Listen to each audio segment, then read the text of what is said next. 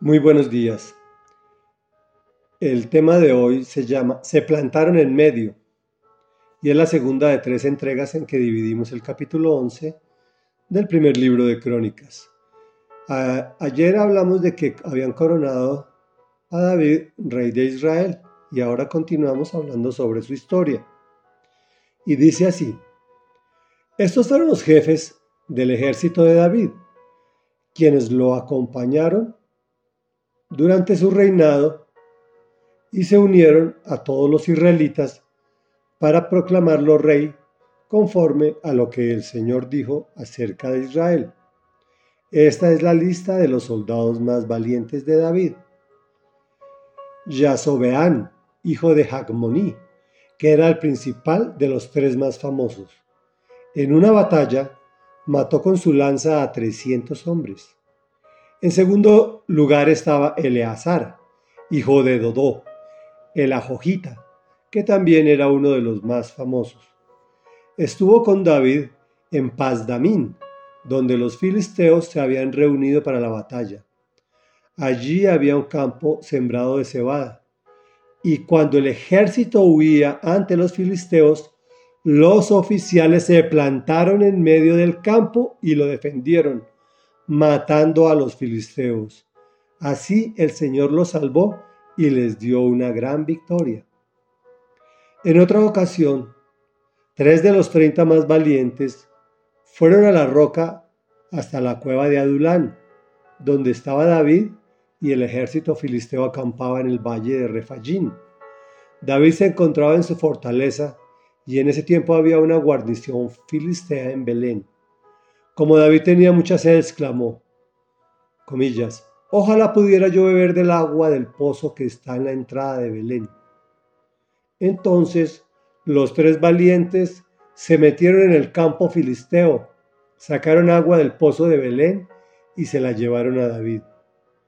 Pero David no quiso beberla, sino que la derramó el agua en honor al Señor y declaró solemnemente, que Dios me libre de beberla.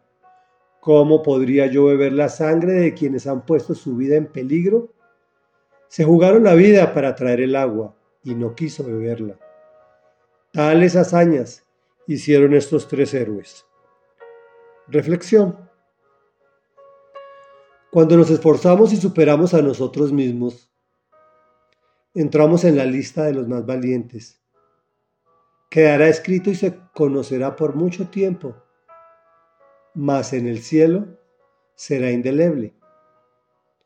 La peor derrota es la que nos enfrenta, cuando ya nos sentimos perdidos, como cuando el ejército huía ante el enemigo. Algunos se plantaron en medio de la dificultad y Dios les dio un tremendo triunfo, que hoy después de muchos siglos seguimos admirando.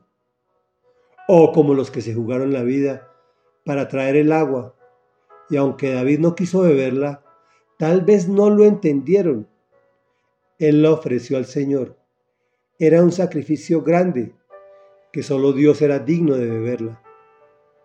Por esas cosas era David un hombre conforme al corazón de Dios. Mañana no será tanto. Oremos. Padre nuestro, que hoy nos miras con amor y que nos ves en medio de nuestra batalla diaria.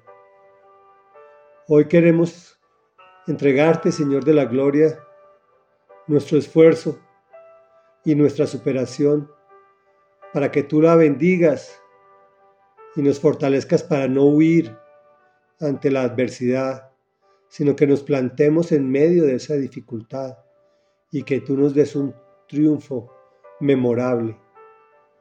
Queremos jugarnos la vida por ti, para llevar esa agua, esa agua de vida que es Jesús, que quien la bebe no sufrirá de sed.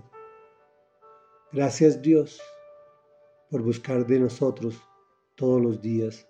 Gracias Señor por habértela jugado por nosotros como un valiente en la cruz del Calvario.